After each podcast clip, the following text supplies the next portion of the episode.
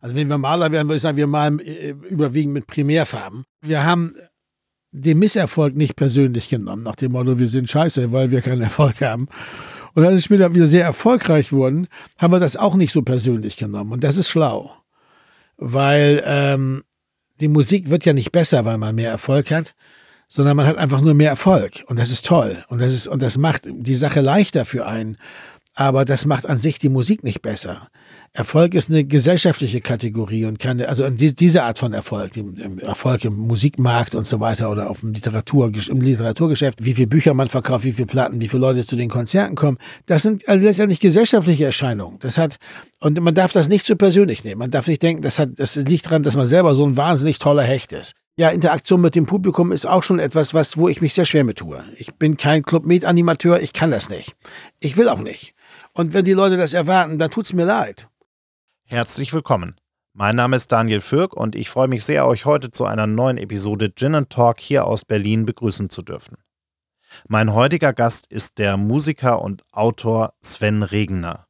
Mit seiner Band Element of Crime hat er vor wenigen Wochen erst das 15. Studioalbum veröffentlicht und mit seinen Romanen wie Herr Lehmann den ein oder anderen Bestseller in den Bücherregalen platziert. Ich wollte von ihm wissen, wie das mit der Kreativität funktioniert, wie man eine Band über Jahrzehnte hinweg erfolgreich zusammenhält und wie man in diesem heute so trubeligen Musikgeschäft mit ganz vielen neuen Vermarktungskanälen seinen Platz behaupten kann. Wenn euch diese Episode gefällt, folgt uns bei Spotify, Apple Podcasts, Google Podcasts oder wo auch immer ihr gerne Podcasts hört, dann verpasst ihr auch keine der kommenden Episoden.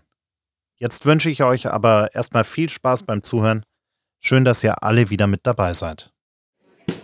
Zwei Menschen, eiskalte Drinks und eine Menge Zeit für ein persönliches Bargespräch. Herzlich willkommen an unserem Bartresen. Herzlich willkommen zu einer neuen Folge Gin and Talk. Mach es dir gemütlich, lehn dich zurück und tauche ein in die verrucht düstere Atmosphäre unserer Studiobar.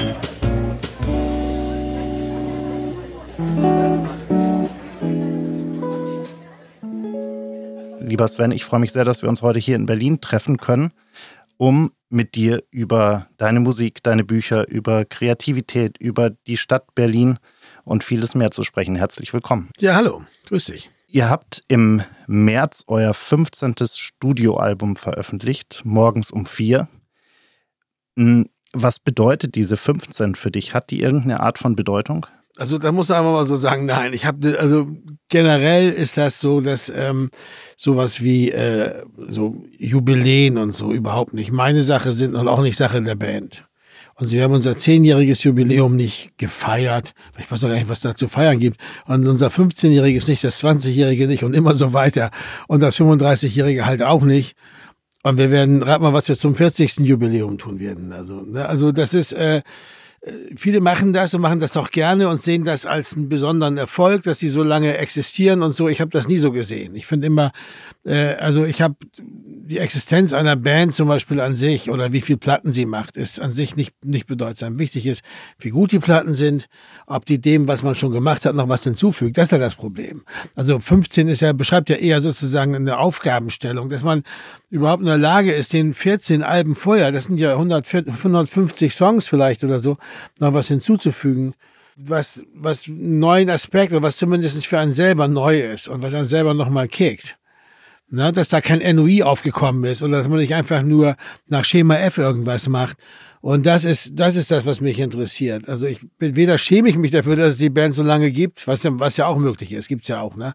Äh, dass Leute sich ihres Alters schämen oder ihre, ihre, also der Dauer so einer Band und so, dass man also sozusagen eine alte Band ist, die schon so lange gibt und so äh, noch, also daran sehe ich auch sehe ich keinen Schaden, aber ich sehe eben auch keinen Verdienst darin. Ja. Zieht sich ja auch ein bisschen wie ein roter Faden bei dir durch. Also du feierst ja auch deine Geburtstage nicht, was natürlich auch ein bisschen mit dem Datum, nämlich dem 1. Januar wahrscheinlich zusammenhängt.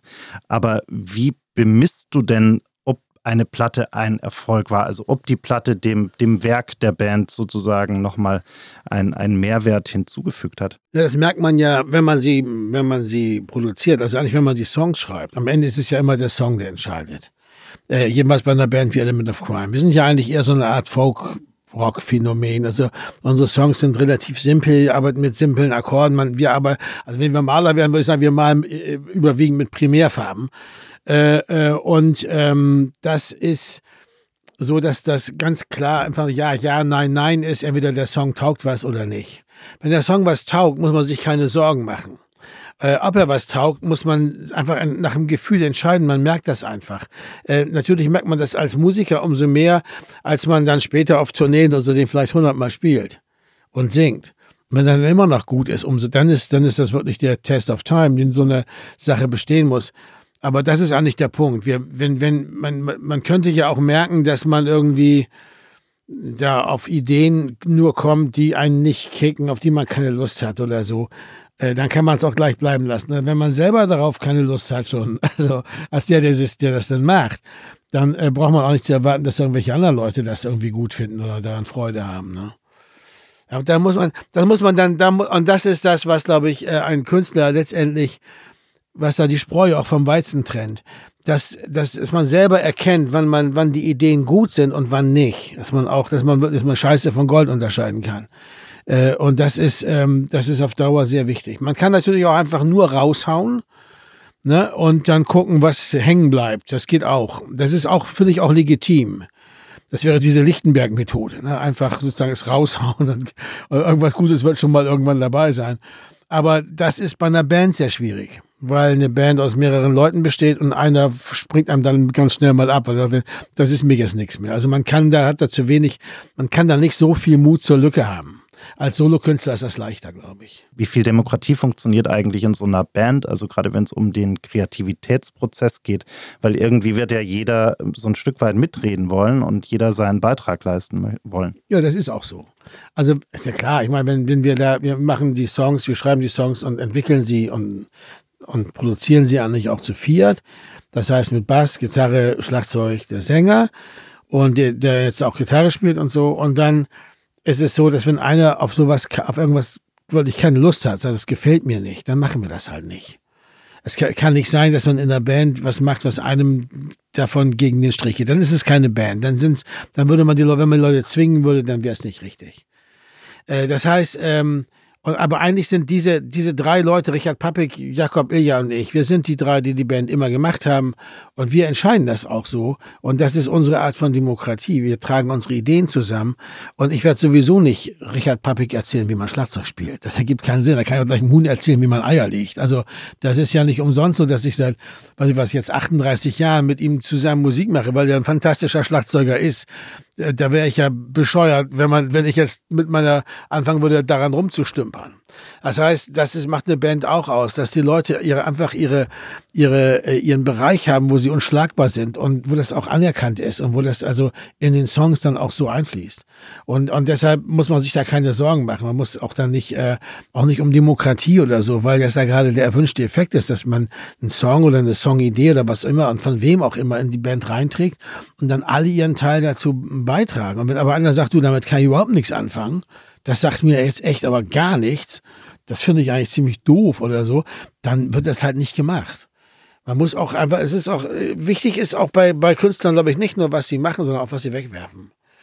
Weil ich glaube, diese Methode einfach nur rauszuhauen und, und das gar nicht so, hat, hat ihre Grenzen, weil auch das, die Aufnahmefähigkeit begrenzt ist und man auch vom Publikum und auch von einem selber und dann das auch zermürben würde sich abzuarbeiten an Songideen, die einfach nicht so toll sind oder so.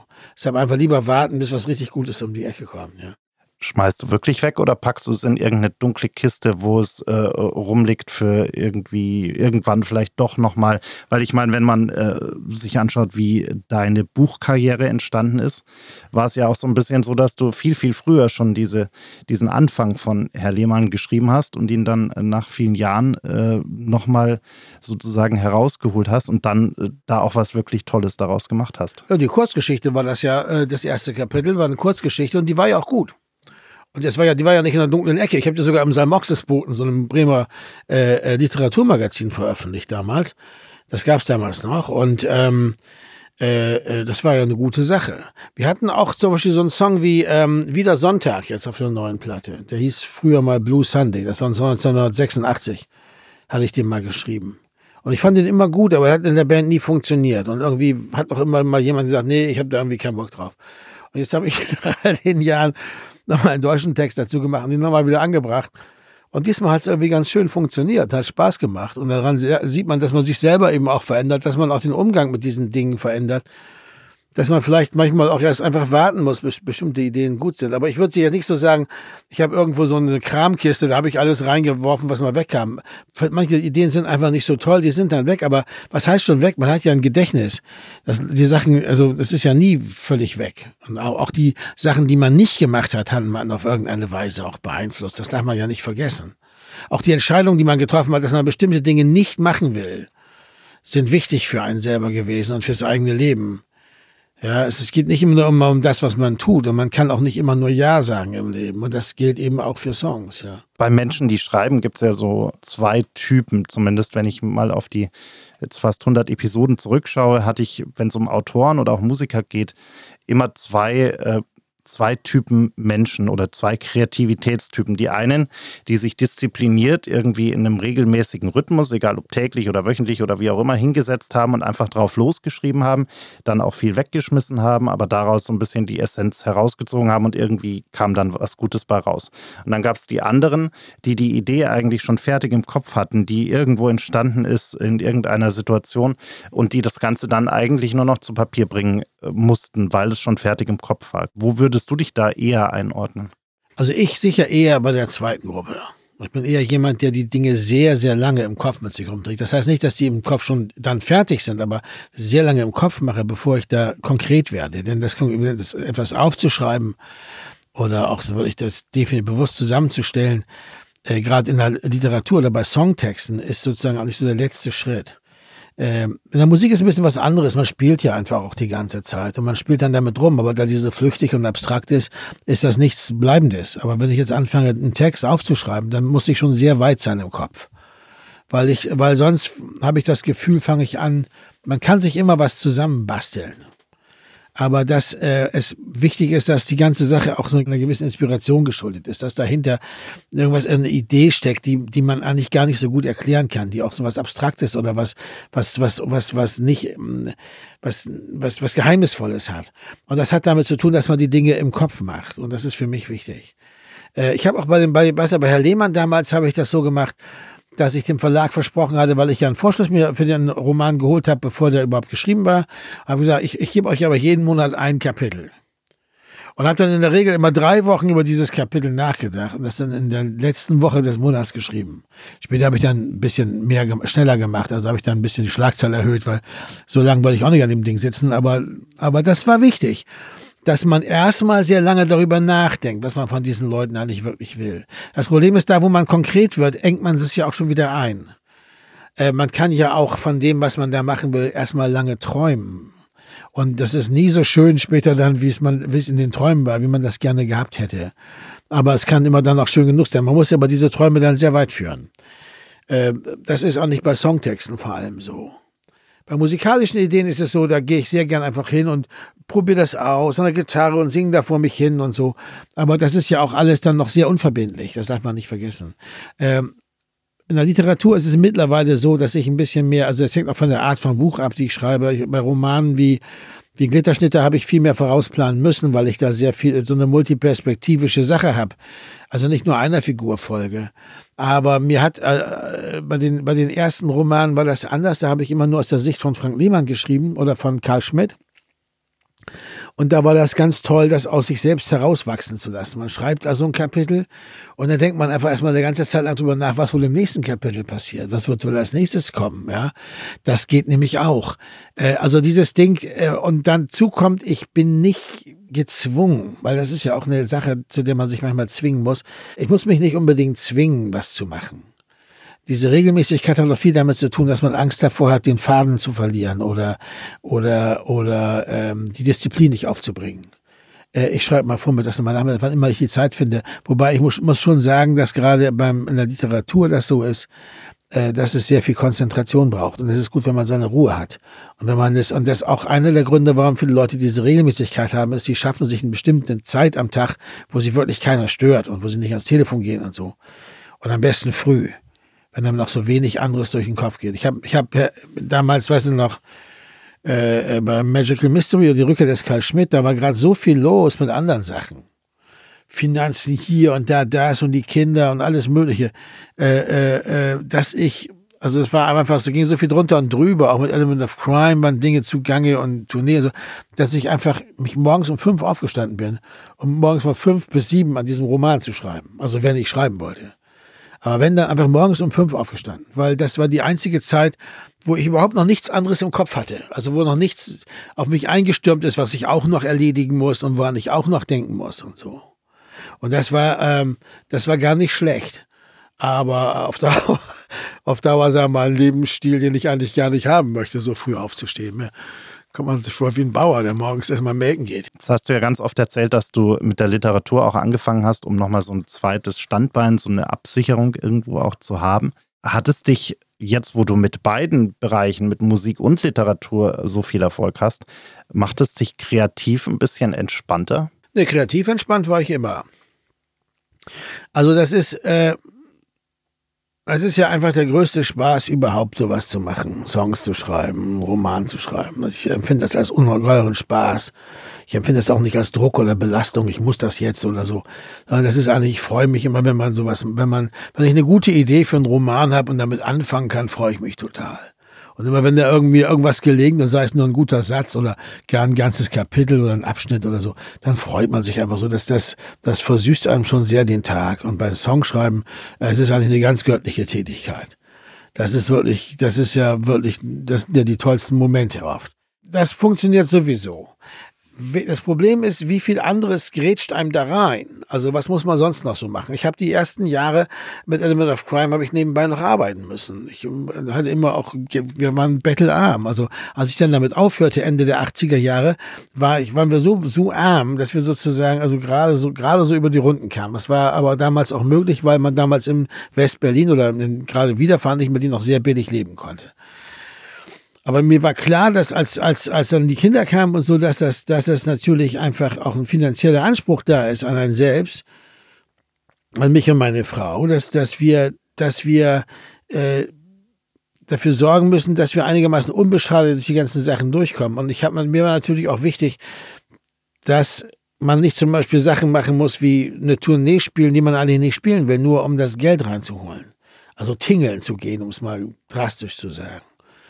Denn das kann einem den Spaß an der Kunst verleihen. Und darum ist wirtschaftliche Unabhängigkeit für mich so wichtig. Das mit dem Geld und dem finanziellen Erfolg ist einfach nur, damit mich alle mal, damit ich zur Not mich alle mal in Ruhe lassen können, mich alle mal an die Füße fassen können, wenn, wenn ich keine Lust habe, wenn ich nicht will, dass ich nichts machen muss gegen meinen Willen oder meine, gegen meinen Instinkt auch, also was richtig oder was falsch ist. Ne? Was war denn der Schlüsselmoment, wo du gemerkt hast, okay, es funktioniert wirklich, ich kann jetzt aufhören, nebenher noch mit anderen Sachen mein Geld zu verdienen und kann mich wirklich voll und ganz auf die Musik damals konzentrieren? Naja, ich weiß noch genau, das war 1989, da hatten wir die Ballad of Jimmy and Johnny, die vierte Platte aufgenommen. Es war schon die dritte bei einer großen Plattenfirma immerhin.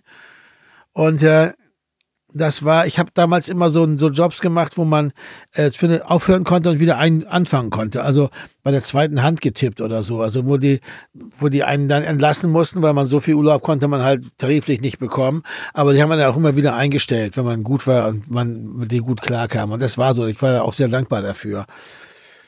Aber ähm, dann war das so, dass ich da gedacht habe, da kriegten wir dann nochmal so einen Vorschuss vom Verlag. Und da habe ich gedacht, naja, vielleicht langt's ja diesmal. Vielleicht langt's ja jetzt, dass ich nicht gleich wieder anfangen muss.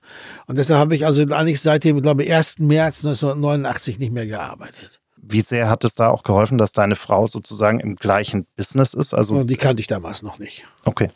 Das war die habe ich ja viel später kennengelernt. Äh, das war erst äh, in den späten 90er Jahren. Äh, na, na, die ersten Jahre waren auch hart. Aber was geholfen hat, natürlich der Erfolg der Weißes Papier. Äh, der, der zweiten deutschsprachigen Platte. Denn da war plötzlich dann einfach, da war dann plötzlich auch so, dass man sich keine Gedanken mehr machen musste, wo das Geld im nächsten halben Jahr oder, also man wusste, ich, ich habe immer jemand gewesen, der immer ein bisschen weniger ausgegeben hat, als er eingenommen hat. Was eine gute Idee ist. Besser als, es gibt Leute, die geben immer ein bisschen mehr aus, als sie, als reinkommt. Das ist halt nicht so toll. Äh, aber das kann halt dazu führen, dass man dann teilweise sehr auf so sehr auf relativ schmalem Fuß lebt. Das hörte dann aber bei der Weißes Papier dann so aus.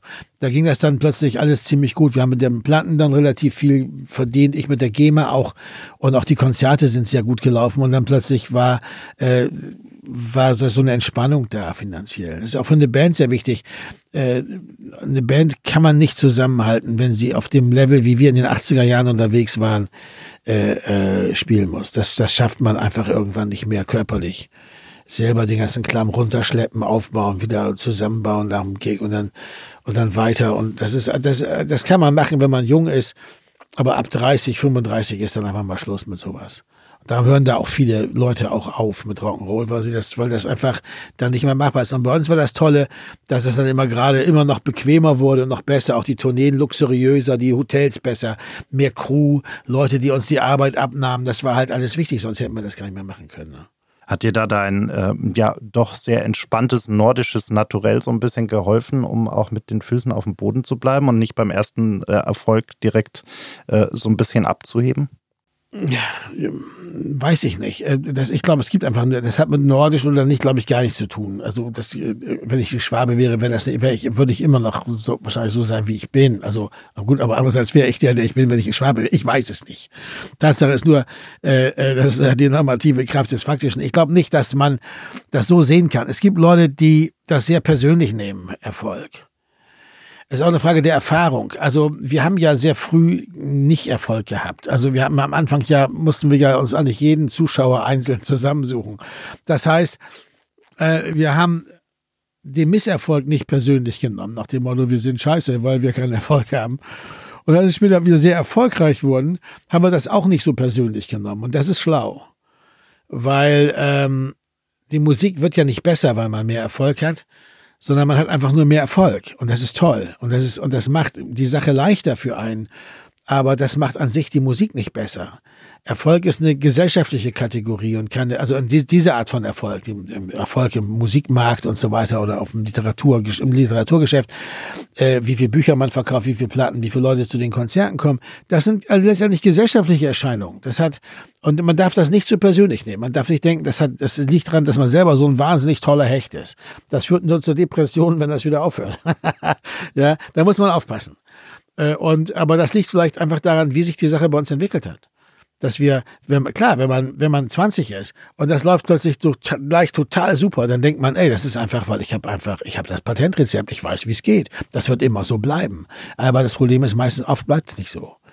Und das ist nur bei wenigen bleibt das so. Das heißt, man kann auch mal kurze Zeit großen Erfolg haben und dann zum Beispiel seine Steuern nicht bezahlen und dann zwei Jahre später kommt das Finanzamt, dann ist das schon wieder vorbei, das Geld ist weg. Das ist ein häufiger Fall im Rock'n'Roll. Also der, der, das, das, das Finanzamt hat, glaube ich, mehr Rockmusikkarrieren zerstört als irgendwer sonst, als irgendein Buchruf, ja. Weil, weil, weil man sich dessen nicht bewusst ist, dass auch solche Sachen endlich sein können. Natürlich ist das bei Element of Crime jetzt ein bisschen anders, weil wir, weil sich das über so eine lange Zeit erst so entwickelt hat, dass das auch nicht so schnell, wahrscheinlich nicht so schnell wieder vergänglich wäre. Ne? Aber das kann man auch nicht sagen. Gab es in all der Zeit mal so eine richtig fundamentale Krise eigentlich, wo du gesagt hast, hm, da müssen wir jetzt zumindest mal wirklich äh, nochmal die Köpfe zusammenstecken und, und schauen, wie es weitergeht? Ja, es gab mehrere. Also ich denke mal, auf jeden Fall gab es 1988 eine, dann gab es eine 1995, dann gab es eine 2001, würde ich mal sagen. Da war auch eine ziemlich heftige Krise. Äh, vielleicht auch vor zwei, drei Jahren nochmal. Aber aber die waren alle ganz unterschiedlicher Natur und durch ganz unterschiedliche Sachen bewirkt. Wir haben ja diesen Podcast gemacht, äh, Narzissen und Kakteen. Den kann ich nur empfehlen. Wenn man das wirklich wissen will, da gibt es zum Beispiel beim Podcast, wo es um die Band Romantik geht. Da kann man so, kriegt man so ein bisschen Eindruck davon, was für eine Art von Krise das wohl war. Und auch wie unterschiedlich das sogar heute noch gesehen wird innerhalb der Band. Das haben wir mit Richard Pappig und Jakob Ilja zusammen, machen wir ja diesen Podcast, wo wir über die einzelnen Platten sprechen, die wir aufgenommen haben und wie das so war damals und so. Und auch in, der, in dem Zusammenhang mit der Zeit, in der wir das getan haben, wie es uns ging und so und wie das gemacht wurde. Das ist auch so sehr viel Musikgeschichte drin eigentlich und, und gesellschaftlich, Gesellschaftsgeschichte eigentlich so. Äh, äh, und da aber in dem Fall, zum Beispiel bei der, kann ich nur empfehlen, die 88er, die Freedom, Love and Happiness, da ist so ein, wird das angesprochen. Und auch 95, 96 auch. 94 gab es auch so eine Krise und dann eben, wie gesagt, also 2001, glaube ich, war eine ziemlich heftige Krise. Du bist ja damals nach Berlin auch gezogen, weil du in einer wirklich großen Stadt leben wolltest. Und ich glaube, du hast mal erzählt, ähm, so eine wirklich große Stadt. Ich glaube, die andere Alternative könnte eventuell noch Wien sein, aber Berlin ist es dann schon eher. Ähm, und Berlin spielt ja auch in deinem Gesamtwerk oder in eurem Gesamtwerk, sowohl musikalisch als auch in der Literatur bei dir, äh, eine ganz große Rolle. Was, was bedeutet denn die Stadt für dich eigentlich inzwischen? Ich muss das kurz gerade rücken. Also es gibt drei Städte eigentlich, äh, die bei mir eine große Rolle spielen. Auch in Romanen, komischerweise. Das ist, und also wo es mir auch Spaß macht, da Romane spielen zu lassen. Das sind Bremen, Hamburg und Berlin. Äh, äh, Bremen ist klar, Neue Fahr Süd. In Hamburg spielt zum Beispiel in, der ganze Anfangsteil von Magical Mystery. Und es hat mir sehr viel Spaß gemacht, das in Hamburg machen zu können, weil ich habe zweimal in meinem Leben auch in Hamburg gewohnt. Ich habe die ersten 20 Jahre in Bremen gewohnt. Das hat mich auch sehr geprägt. Äh, äh, und das, den Bremer kriegt man auch nicht mehr raus. Das merke ich auch immer wieder. Aber ähm, dann habe ich eben zweimal auch noch in Hamburg gewohnt, einmal Anfang der 80er Jahre und dann ähm, Ende der 90er Jahre, drei Jahre mal in Hamburg gewohnt, aber sonst, ja, Berlin war immer die Stadt, wo für mich alles gelaufen ist. Also ich habe, ich bin Anfang der 80er Jahre dann von Hamburg nach Berlin gegangen, weil mir Hamburg zu klein war weil mir Hamburg zu sehr wie Bremen war und weil äh, ich eine Freundin in Berlin hatte und deshalb sowieso am Wochenende meist in Berlin war und weil in Hamburg auch nichts für mich lief. Ich studierte da, aber Musik machen und so, da, ich kam da nicht rein, irgendwie so richtig. Vielleicht war ich auch zu doof. Ich hätte in der Andreas Dora Band spielen können, das wäre ganz gut gewesen, aber da, zu der Zeit konnte ich gerade nicht. Und dann deshalb war das auch, dann, dann bin ich da irgendwie nicht so richtig reingekommen und in Berlin ging das dann recht schnell. Und äh, weil das war so eine Stadt, da konnte einfach jeder mitmachen in der Zeit. Das war Wahnsinn. Also ich versuche das so ein bisschen einzufangen in diesen Roman wie, wie äh, Wiener Straße, Glitterschnitter und so. Äh, weil äh, das ist wirklich, ähm, das ist wirklich äh, auch der kleine Bruder und so. Also diese Atmosphäre, wo einfach so, jeder ist willkommen, jeder kann seinen Scheiß machen und es ist eigentlich alles egal. Und alle, alle sozusagen kämpfen irgendwie darum, irgendwie ein Bein auf den Grund zu bekommen. Das war eine ganz aufregende Sache, fand ich. Und das war genau das, was ich von einer großen Stadt erwartet habe. Ja, und ähm, ich war als mit 17 im Schüleraustausch in, in, in Paris gewesen und dachte, sowas, in sowas möchte ich eigentlich wohnen, in so einer Art von Stadt. Mit so großen Straßen und U-Bahn und dem ganzen Kram und diesen großen alten Häusern und so. Und für mich war West-Berlin, das war so das, was, was dem am nächsten kam. Und Wien ist auch sowas, ja. Ne, und, ähm, und ja gut, so ist das dann. Insofern, äh, dass, dass ich das so explizit ich glaube, in den 80er Jahren haben wir uns auch alle sehr nach New York gesehen. Wir wollten eigentlich insgeheim in New York die Hauptstadt der Welt, irgendwie sowas für Künstler. Und da wollte man eigentlich hin. Äh, ähm, aber das hat man nicht gemacht und nicht geschafft. Und also, das war, äh, später habe ich das dann auch, bin ich eigentlich auch froh, dass es nicht so gekommen ist. Weil, ähm, weil ich dann gemerkt habe, dass bei dem, was ich mag, mag und mache und so, also Berlin einfach das beste Pflaster überhaupt ist. Und, äh, und das Coolste auch. Aber das ist eine Neigungsfrage. Wie kam ich jetzt drauf? Ach so, äh, was, welche Rolle das in den Songs und so Romanen spielt? Na ja, gut, ich meine, bei den Romanen ist es ziemlich deutlich. Der erste, mein erster und erfolgreichster Roman ist Herr Lehmann, der spielt halt ganz klar Westberlin kurz vor Mauerfall und zum Mauerfall. Ähm, Neue Süd spielt in Bremen und dann, wie gesagt, also Magical Mystery spielt zum Teil in Hamburg, aber auch in anderen Städten, Köln, München und so weiter. Äh, ist ja mehr so eine Art Road-Movie-Buch und ähm, der Rest spielt in Berlin, weil, weil ich glaube, dass ich auch einfach gerne Romane schreibe über Leute in diesem Alter zwischen 20 und 30 und diese Aufbruchsphase und wie, wie das Leben da so vor einem liegt und man einerseits verzweifelt ist, weil man nicht genau weiß, was man da soll und was das, also andererseits aber alles auch so noch so ein Versprechen in sich birgt. Und diese, das ist so eine wunderbare Situation, also auch für total bescheuerte Handlungen von Leuten und total seltsame Wendungen. Da kann wirklich alles passieren. Äh, gerade wenn es so lose Vögel sind, die so, so, eine, so eine losen, weichen Ziele haben, wie da in diesen, diesen Büchern, die in dieser Bohem Anfang der 80er Jahre in West-Berlin spielen. Das ist einfach, weil ich glaube, dass, dass mich dieses Alter sehr interessiert, wie die Leute da drauf sind, weil ich finde, dass eine Menge gute Geschichten drin sind. Und ich mich auch gerne daran erinnere oder mir gerne auch in dem Zusammenhang noch was ausdenke, wie wenn das Leben noch mal anders gewesen wäre. Das ist so ein bisschen mein Thema. Und da das, da ich in diesem Alter in der Zeit war, spielen eben auch viele Romane, also eigentlich alle meine Romane in der Zeit. Bei den Songs ist es ein bisschen anders. Bei den Songs ist ja die Frage, was spielt jetzt in Berlin, wenn das nicht ex expresses Verbes irgendwo gesagt wird, wie in alle vier Minuten oder Jung und Schön oder so, äh, oder auch wenn es dunkel und kalt wird in Berlin, wo das schon ein Titel ist, oder Party am Schlesischen Tor, dann äh, kann, können die natürlich überall spielen. Und auch da, wo sie in Berlin spielen, ist das auch nur, weil es okay ist, dass Songs auch irgendwo spielen, aber das heißt eben nicht, dass, dass einem das nicht anderswo auch was sagen kann.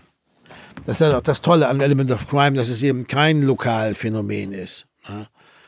Sondern dass so Hochburgen von Element of Crime sind eigentlich alle großen Städte. Hamburg, Köln, München, Wien, you name it, you got it. Zürich, Stuttgart, Bremen, Hamburg, ja, was immer, Dortmund, keine Ahnung. Jedenfalls, also, wo Leute in so einer, in großen Städten leben oder wo Leute gerne in großen Städten sich dafür interessieren, wie das Leben oder für dieses, diesen Flair interessieren, weil ich glaube, das ist ein bisschen das Thema von Element of Crime. Das ist eine komische Folk-Rock-Geschichte, die aber in großen Städten spielt. Bisschen wie der Folkrock aus New York in den, in den, in den, in den 60er Jahren, wo man merkt, dass es einerseits eigentlich sehr großstädtisch ist, aber mit den Mitteln, mit diesen einfachen Mitteln von, von Folkmusik arbeitet. Ein bisschen wie naive Malerei. Ja. Das, das ist sehr reizvoll. Jetzt hast du vorhin schon gesagt, als äh, das in den 80ern so losging und ihr da auch die, die ersten Erfolge hattet mit Element of Crime, dass auch Berlin gerade da sehr offen war und jeder irgendwie so ein bisschen machen konnte, was er wollte und, und mit ein bisschen Glück äh, und, und äh, Engagement da auch eine Chance hatte, äh, Erfolg zu haben. Ähm, heute ist das Musikbusiness ja ein ganz anderes, sehr digital geprägt, sehr viele neue Kanäle dazu gekommen, ganz andere Vertriebswege und so weiter. Würdest du sagen, dass es damals einfacher war oder ist es heute einfacher, einen echten Erfolg zu haben, weil man vielleicht heute leichter den, leichter die Öffentlichkeit finden kann oder die Reichweite finden kann? Na, ich glaube nicht, dass man leichter die Reichweite finden kann. Ich glaube, dass ähm, es gibt die Dinge, die haben sich verändert. Äh, äh, zum Beispiel Aufnahme. Die Aufnahme von Musik war damals ein absoluter Luxus. Es war also überhaupt an die Möglichkeit zu kommen, seine Musik so einigermaßen professionell aufzunehmen, war teuer war so wie wenn da überall Türsteher sind. Ja, und das hatte eigentlich mit Plattenfirmen zu tun und ist klar, dass die jetzt auch nicht, es wurde einfach nicht so, konnte einfach nicht so viel produziert werden. Es gab Leute, die, Leute, die waren die Könige, weil die hatten Vierspur Kassettenrekorder. Das waren vielleicht Aufnahmen. Aber irgendwie auch toll. Äh, man, also Musik aufzunehmen war so eine, war so was ganz Besonderes. Das ist heute nicht mehr so. Ne, heute kannst du dir bei Thomann für 200 Euro was zusammenkaufen. Das ist, das klingt zwar nicht doll, aber du kannst damit was machen, da hättest du in den 80er Jahren nur von geträumt. Von diesen Möglichkeiten überhaupt. Das bedeutet aber natürlich auch, dass, dass die Durchschnittsqualität dieser Aufnahmen nicht sehr gut ist. Und das bedeutet auch, dass, dass so viel da sozusagen in die Welt kommt, dass eben das in sich eigentlich auch ein bisschen entwertet ist. Dazu kommt, dass man eben heute sich als, wenn man die Musik liebt, nicht mehr committed in der Form, dass man sich eine Platte kauft. Sondern man kauft sich ein Abo bei Spotify und man hat sowieso das alles. Da kommt eine neue Platte, die kann ich jetzt hören nächste Woche. Die muss ich nicht kaufen, die ist einfach nur da. Das ist ein ganz anderer Umgang mit, mit, mit aufgenommener, mit recorded music, möchte ich mal sagen. Und das ist halt äh, durchaus, das, das ändert viel im, im Gefühl zu der Sache eine Platte aufzunehmen, hat nicht mehr die Bedeutung wie früher. Äh, kann man bedauern, ist halt so. Äh, wir, haben, wir haben auch erlebt, wir haben ja auch erlebt den, den, den, den Siegeszug, aber auch das Untergehen der, der, der CD. Also wir haben ja, die erste Platte von uns kam nur auf Vinyl raus und dann bei der zweiten Band, glaube ich, so 10% CD oder so oder 8%. Ne? Äh, wir haben es alles erlebt und es hat sich eigentlich immer verändert. Die ganze Zeit. Das Radio hat sich unglaublich verändert zum Guten und zum Schlechten. Es ist, das Internet hat sehr viel, hat sehr viel Gutes und sehr viel Schlechtes bewirkt oder beziehungsweise Schwieriges. Äh, das, dieser ganze Video-Wahnsinn, Musikvideo-Wahnsinn der 70er Jahre hat sich irgendwie in Luft aufgelöst, was ich sehr befreiend und erfrischend finde. Also, dass dieser Marketing-Wahnsinn, der damit einherging, einfach weg ist. Man kann das immer noch drehen, das ist ja auch eine tolle Sache, aber, aber äh, man muss das halt nicht unbedingt tun. Und das Komische ist, dass das einzige, äh, was eigentlich so das verlässliche große doch, wie man dann merkt, Zentrum, das Lagerfeuer ist, an dem wir uns alle wärmen, ja, sind die Live-Konzerte.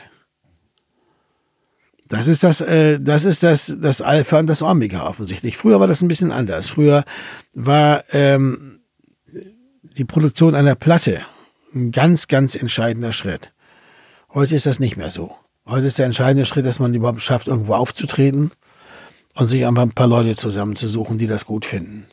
Und natürlich gibt es Marketing-Sachen, die ich ganz abstoßend finde, wie also das ganze Twitter, äh, Twitter sowieso, ich meine, das ist ja brainless, aber, aber äh, ähm, Instagram-Geschichten und TikTok und so, das sind alles einfach Sachen, die, die sind wahrscheinlich okay, wenn man das gerne macht. Ich habe halt nie gerne Personality-Sachen und Musik zusammengebracht. Und deshalb äh, bin ich eigentlich froh, dass ich das nicht machen muss. Ich weiß nicht so, dass, dass, dass der Erfolg, dass wir das nicht machen müssen, dass der Erfolg der Band nicht davon abhängt. Weil das ist mir einfach, das ist mir einfach zu unmusikalisch. Das will ich eigentlich nicht. Ich wollte nie so eine Art von Ganzkörperpromo machen, wo man sein ganzes Leben, seine, seine Wohnung, seine Freunde, alles so mit, mit da verkauft. Äh, das finde ich eigentlich auch unmusikalisch. Das heißt, das atmet nicht den Geist der Kunst für mich. Äh, und das sind, ähm, das, deshalb bin ich froh, dass wir das so weit wie möglich zurückhalten können. Ich bin auch nicht gern so mit meinem Gesicht und filmmäßig so, ja, wie so ist ja eigentlich wie billiges Fernsehen auch, bin ich eigentlich nicht so gern so in der Öffentlichkeit präsent. Es gibt Zeiten, wo man das ist, aber es ist auch gut, wenn das wieder weg ist. Und das ist das Problem bei, bei, bei, bei Instagram und so, das hört ja nie auf. Wird ja immer weitergemacht. Und ich weiß gar nicht, wie die das. Viele Leute halten es ja auch dann irgendwann nicht mehr durch und nicht mehr aus. Also mir geht das aber, würde das sehr früh so gehen, ja. Mhm. Jetzt beschweren sich ja ganz viele, ähm, dass äh, keine richtig großen Stars mehr nachkommen, sozusagen. Also ich, gerade im Musikbereich, wir hatten in den 80ern ganz tolle Leute, die, die bis heute auf Bühnen stehen. Das ist eine Beschwerde, die ich überhaupt nicht nachvollziehen kann.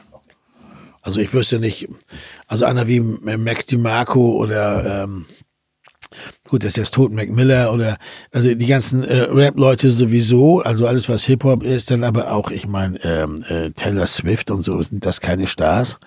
Ich meine, ist die weniger ein Star als, sagen wir mal, äh, Britney Spears? Ich würde nicht, das würde ich einmal nicht sagen. Ja, also es ergibt ja überhaupt keinen Sinn. Äh, es kommen dauernd natürlich neue äh, Stars nach. Es, das ist eine Klage, die oft von älteren Leuten kommt, weil sie diese neuen Stars nicht mehr als solche ansehen weil sie für sie nicht gemacht sind. Ne? Sagen dann, einer wie Bruce Springsteen ist halt nicht dabei und dann sagen sie, also, es gibt keine Stars mehr. Stimmt aber nicht. Es sind bloß einfach, die Bruce Springsteen-Welt ist halt ein bisschen in den Hintergrund getreten. Das kann ja, ist ja auch okay, kann ja sein. Gibt es eigentlich einen Moment, wo du für dich selber sagen würdest, äh, jetzt ist mal Schluss? Also irgendwie, wo du dir gesagt hast, das ist so ein, so ein Gefühl, was du haben musst oder irgendein Vorfall oder was auch immer, wo du sagen würdest, okay, ähm, weil ich meine, rein theoretisch könntest du ja mit, mit äh, Mitte 80 immer noch auf der Bühne stehen und, und äh, Songs schreiben und Songs performen, solange es die Stimme zulässt und, und die Energie. Ja, genau. Ja, wenn man das will, klar. Wenn man, äh, wenn man keine Lust mehr hat. Das ist doch ganz einfach. Also wenn man einfach, wenn man einfach keinen Bock mehr hat. Das sage ich ja. Deshalb ist es ja mit dem, mit dem, mit der finanziellen Unabhängigkeit so wichtig, dass man es nicht machen muss, wenn man keinen Bock hat. Dass man nicht, also nicht mit den alten müden Knochen, Knochen auf eine Tournee schleppen muss, obwohl man eigentlich alles andere lieber tun würde. Ja, also ne, das ist halt. Äh, aber solange man das tut, weil das einfach toll ist und man Spaß macht, ist doch alles super. Dann wo soll das Problem liegen? Ja. Und das, deshalb ist es auch mit 80 okay. Weil ich mache das wirklich gerne. Und wir machen das mit der Band auch gerne. Das merkt man der Band auch an, finde ich. Also das ist, muss man echt mal sagen. Also das ist ja nicht so, dass man das, dass man da so tun muss, als ähm, würde man das nicht, ähm, würde man das nicht merken, ne? wenn wir auf die Bühne gehen, dass wir das gerne tun. Und wir haben auch nichts außer der Musik. Wir gehen ja nicht raus und haben jetzt groß, äh, große Kulissen, Schiebereien und Rocktheater und so ein Kram. Was ja auch eine Möglichkeit ist. Das finde ich auch gut. Viele Leute machen das so. Da ist wenig Inszenierung bei Element of Crime. Und weil, weil wir eigentlich sehr stark auf die Songs vertrauen, auf die Musik. Also wir versuchen das so weit wie möglich am Kern der Sache dran zu halten an der Musik und so wenig wie möglich anderes zu machen. Wir haben mal eine Überlegung gehabt, ich weiß noch, das war in Berlin, da planten wir eine Tournee und die Frage war halt, spielen wir in sowas wie der Schmelinghalle zum Beispiel, so einer, so einer Mehrzweck-Sporthalle, wo eben so 10, 15 oder 12.000 Leute reinpassen oder was, keine Ahnung. Und wir dachten schon ernsthaft drüber nach, weil das können wir ja auch füllen und so in Berlin. Und dann ähm, äh, wollten wir eigentlich auch einen Besichtigungstermin mal machen. Und dann meinte der ich hatte überhaupt nicht drüber nachgedacht, aber da meinte dann der, äh, äh, der Agent, äh, unser Agent zu mir, ja, da müssen wir dann auch natürlich auch über die Visuals reden. Ich sage, Visuals, Visuals? Ja, Videowand und was da so an Bildern und so, weil die Leute sind ja teilweise so weit weg und du hast ja in der Regel bei sowas musst du dir schon was überlegen. So Visuals. Ich so, oh nee, nee, danke, danke, danke. Wir haben dann dreimal im Tempodrom gespielt war besser. Wirklich. Also, weil, bevor das sein muss, ich meine, ich glaube, wir werden jetzt in der Zitadelle spielen. Das haben wir ja schon öfter gemacht, glaube ich, im, im Herbst. Und das wird auch gut hier in Berlin. Äh, und das, das werden 10.000 Leute kommen. Und wir werden sicher auch so, so links und rechts so, so eine Videowand haben, damit die auch weiter hinten stehen können. Aber das ist was anderes, weil das Open Air und so, ne? Aber jetzt so, äh, in Konzerthallen, da gehen wir dann doch lieber in sowas wie das Tempodrom oder eben äh, mittlerweile auch in Bremen dann lieber in die Glocke oder so statt in die Schaumdisco, weil, äh, weil das am bestimmten Punkt auch dann besser und würdiger ist und die Musik eigentlich für sich selbst spricht. Ne? Wie wichtig ist dir denn gerade in dem Kontext auch, weil du, weil du ja auch schon oft gesagt hast, dass dir eigentlich so kleinere, in Anführungsstrichen, Locations lieber sind als die ganz großen? Nein, das ist der einzige Grund. Der einzige Grund ist, dass wir diese Visual, ich habe überhaupt nichts dagegen, von 10.000 Leuten zu spielen. Easy. Aber äh, das Problem ist halt, wenn die so weit weg sind und, und, und vor allen Dingen, wenn die auch erwarten oder wenn das Teil dieser Sache sein soll, dass man so Visuals hat, also sozusagen auch so eine, so eine Bühnenbildinszenierung und so, da mag ich einfach nicht mehr. Weil ich will, da will ich eigentlich keine Gedanken machen. Das, das ist, ähm, da sind wir dann auch mal ein bisschen Puristen. Und aber das ist natürlich gleichzeitig auch doof, wenn du dann in der Spielinghalle spielst und hinterher beschwert sich ein Drittel der Leute, sagt, also alle anderen haben da immer ordentlich was aufgefahren und ihr spielt ja einfach nur eure Songs. Ist wahrscheinlich auch okay. Ich habe The Cure gesehen äh, in, ähm, äh, in der, in der ähm, wie heißt die jetzt, Mercedes-Benz, die heißen ja immer anders. Auch früher O2 und ich habe die Mercedes-Benz Arena, äh, morgen, was weiß ich, was, Wrigley's Arena oder was jedenfalls das war irgendwie total okay. Und die hatten auch so ein bisschen Bilder da hinten und so. Das war schon okay. Aber ich habe gedacht, so, nee, irgendwie sind wir nicht diese. Wir müssen das nicht unbedingt machen. Es geht noch. Wenn man mit dreimal Tempodrom hinkommt, okay. Aber wenn jetzt zum Beispiel die Nachfrage so groß ist, dass man jetzt irgendwie da noch öfter spielen müsste, dann würde man das auch machen können. Das ist nicht so schlimm. Das hast du ja ganz oft äh, auch immer wieder gesagt, dass ähm, du dir öfter auch mal die Frage stellst, so was, was würde Bob Dylan eigentlich tun? Ähm, und gerade in dem Kontext, ich glaube, ich habe äh, in meinem Leben selten so ein äh, Publikum distanziertes äh, Konzert gesehen, wie, wie das von Bob Dylan vor ein paar Jahren. Wie wichtig ist dir denn die, die Nähe oder auch die Interaktion bei einem Konzert zur zu deinem Publikum oder sagst du eigentlich, ähm, hm, machen wir unser Ding äh, und, und die anderen schauen zu?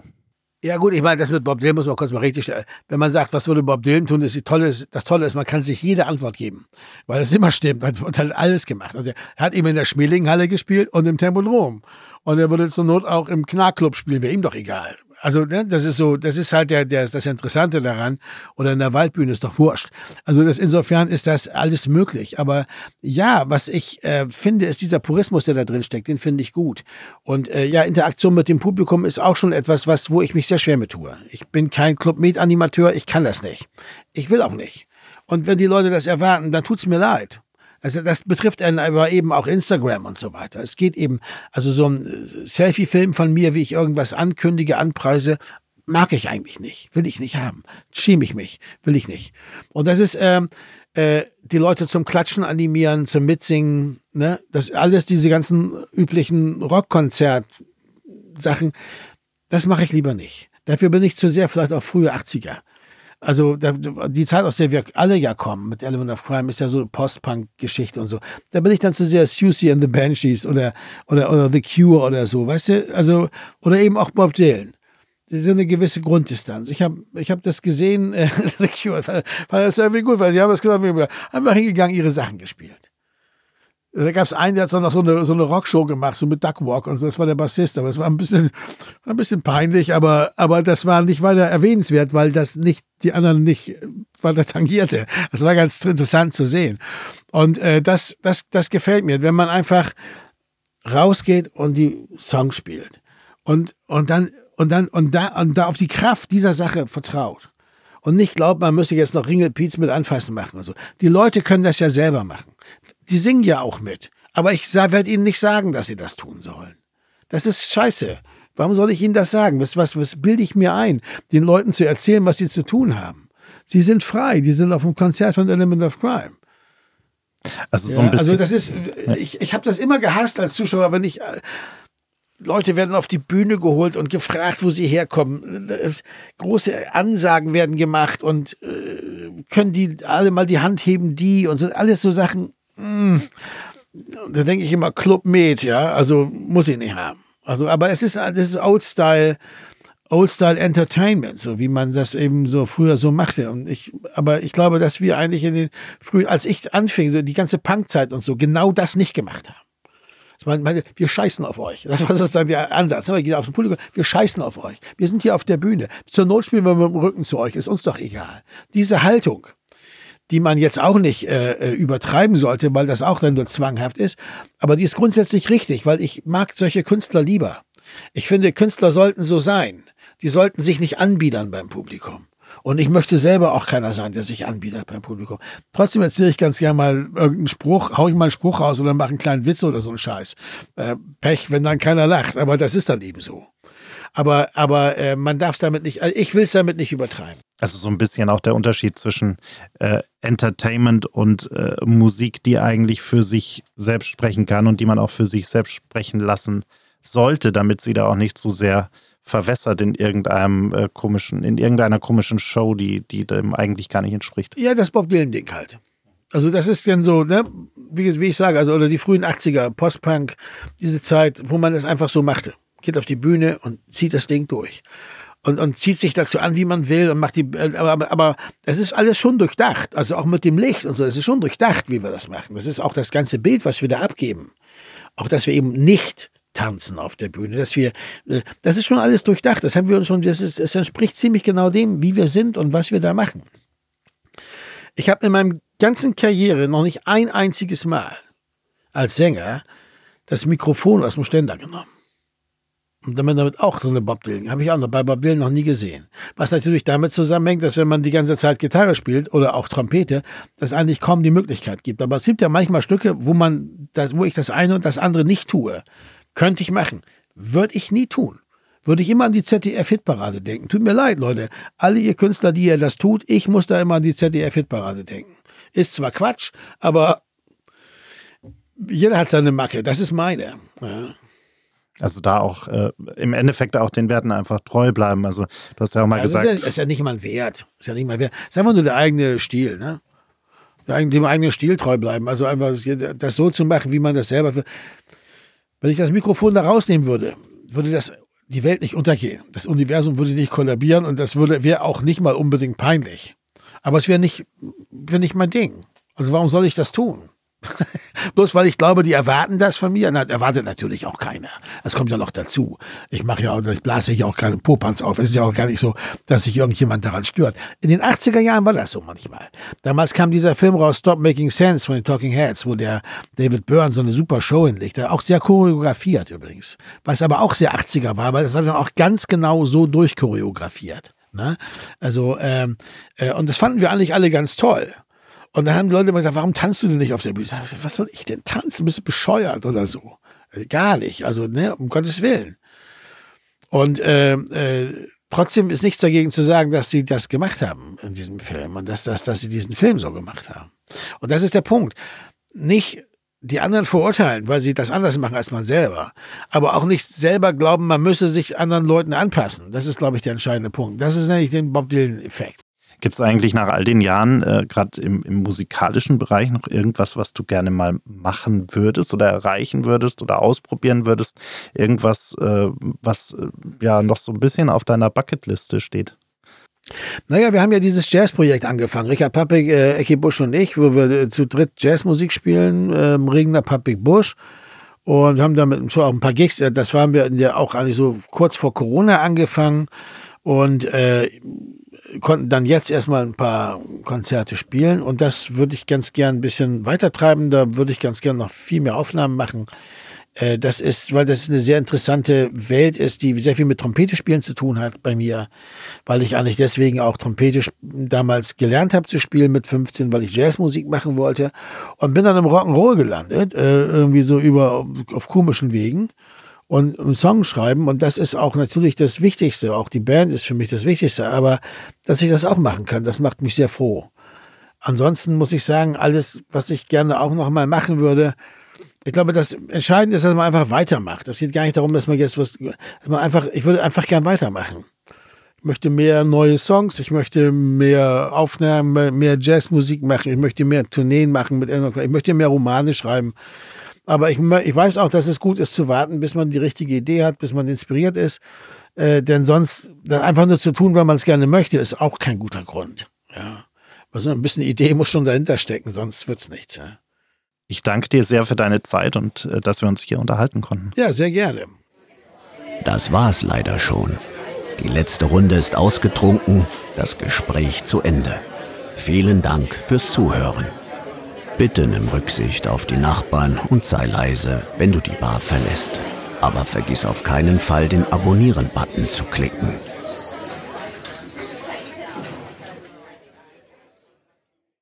Gin and Talk ist ein Podcast von 48 Forward, produziert in den 48 Forward Studios in München.